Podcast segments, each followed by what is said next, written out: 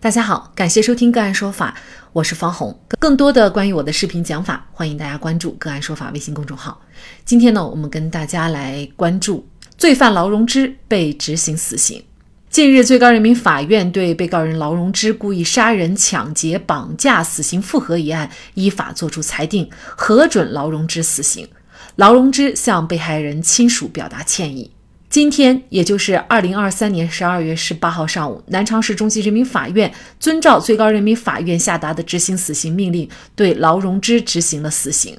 南昌市人民检察院依法派员临场监督。南昌市中级人民法院在执行前安排劳荣枝会见了近亲属。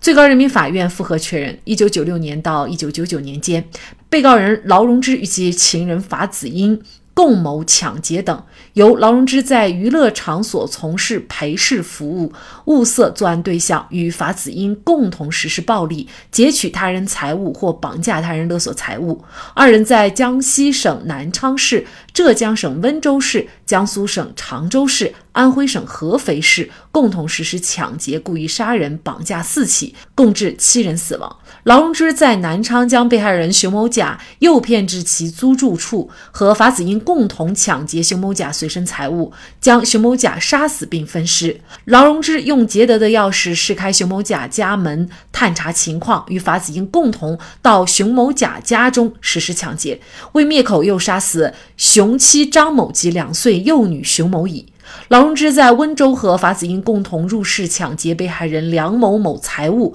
逼迫梁某某将被害人刘某某骗至现场实施抢劫，为灭口杀死梁某某、刘某某。劳荣枝在常州将被害人刘某甲诱骗至其租住处，实施绑架、捆绑、看管、威胁刘某甲，与法子英共同逼迫刘某甲给妻子刘某乙打电话准备赎金。劳荣枝带刘某乙到现场并收取赎金。劳荣枝在合肥将被害人殷某某诱骗至其租住处，实施绑架、参与捆绑并看管殷某某，在赎字条上填写威胁性字句，购买用于。藏放无辜被害人陆某某尸体的冰柜，与法子英共同将殷某某关进钢筋笼内，杀死陆某某，并割下头颅威胁殷某某，并致殷某某死亡。最高人民法院认为，被告人劳荣枝伙同罪犯法子英故意非法剥夺他人生命，其行为已经构成了故意杀人罪。劳荣枝伙同法子英以非法占有为目的，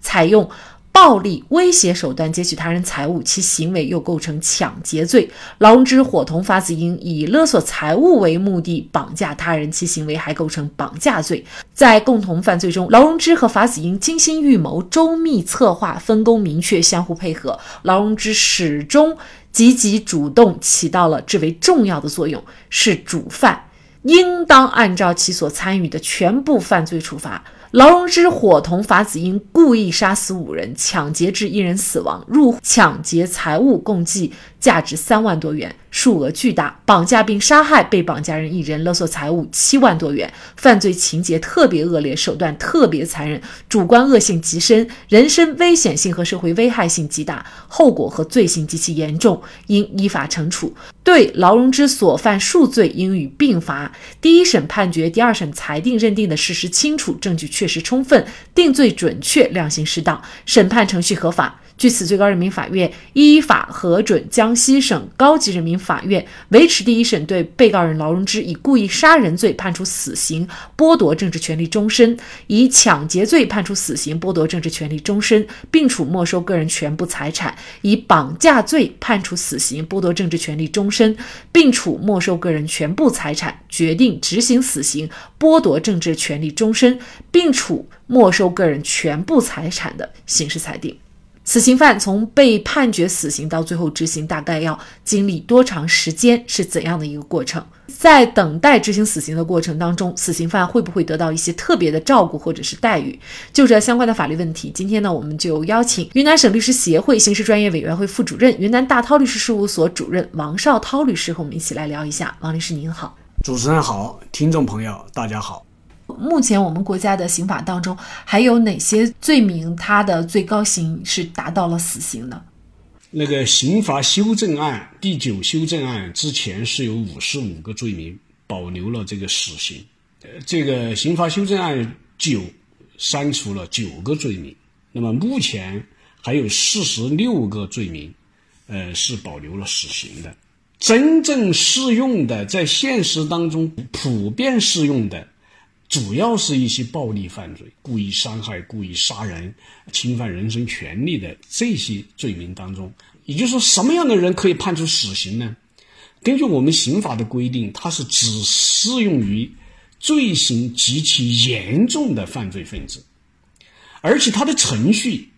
就是除了你最高人民法院自己判的死刑以外。都要报请最高人民法院去核准。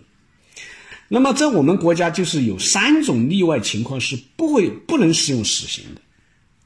第一种就是未满十八岁、十八周岁的呃这种未成年人，他是不适用死刑的，这是第一种情况。第二种情况就是怀孕的妇女，这个是不能适用死刑的，这是第二种情况。那么第三种情况就是。如果在审判的时候已经满了七十周岁的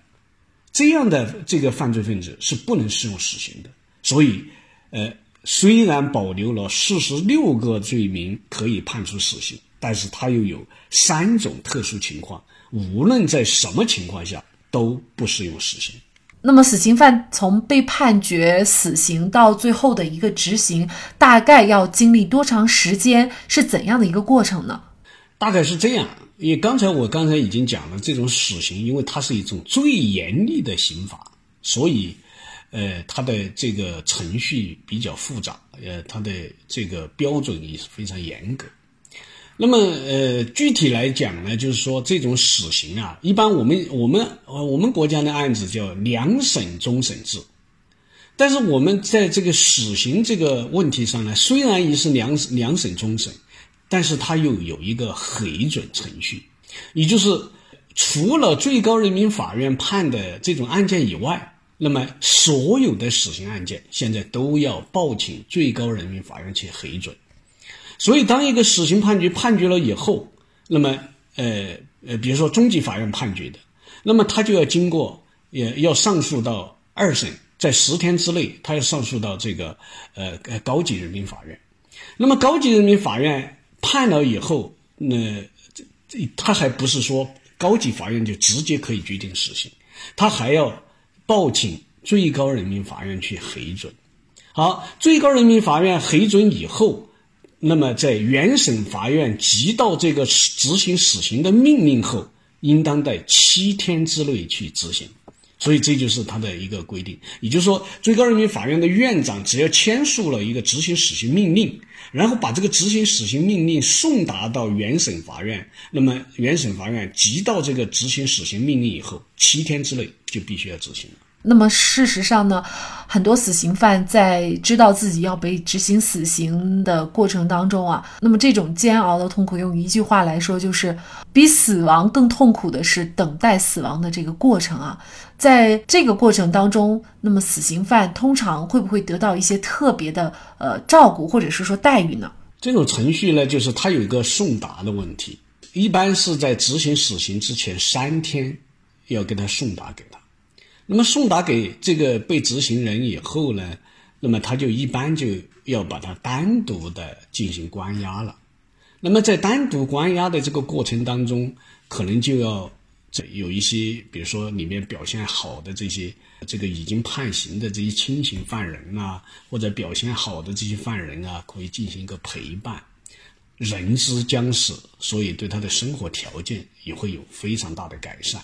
一般对他合理的一些要求，比如说他要吃点什么，要喝点什么，基本上只要在不妨碍整个管教、不妨碍整个看守的情况下，一般都会呃得以满足。对这个要执行死刑的人的这种人道待遇吧，其实简单可以总结为呃这么几点。第一个呢，就是我们执行死刑，它这种方式它是要简单化。它目的就是为了减减少这死刑犯的痛苦，呃，避免这种残忍的执行场所。那么，在我们国家执行死刑呢，现在有两种方式，呃一个是枪决，第二个就是注射。所以它的执行方式要简单化，你不能用什么绞死啊、电击啊、电刑啊，你把这种时间跟它延长以后，它就增加了它的痛苦。第二个呢，就是执行的时间呢，它要它要合理。为什么刚才我们谈到说，最高人民法院院长签发死刑命令以后，七天之内必须要执行？就是如果我们把这个时间无限的给他延长以后，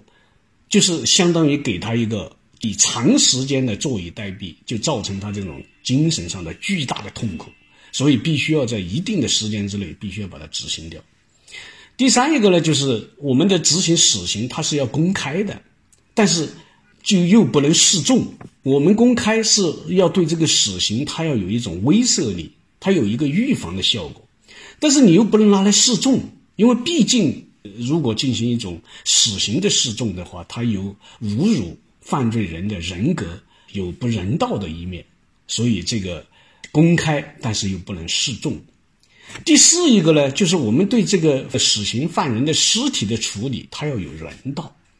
就是在执行死刑以后啊，人民法院要通知犯罪的这个家属，在一定的期限内领取罪犯的尸体或者是骨灰，就是我们这个都是处理的有个人道的东西在里面。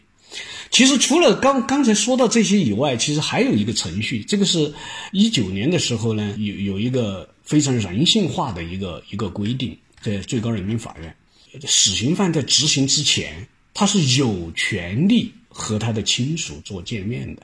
当然，如果他的亲属他不愿意去见面，那是另外一回事。但是有了这么一个规定，这样的规定它就更加的人性化，更有人道的这种成分在里面。那么，死刑执行以后还需要走哪些程序呢？呃，首先我们在执行过程当中，他检察院他就必须要进行临场监督的，他要进行监督。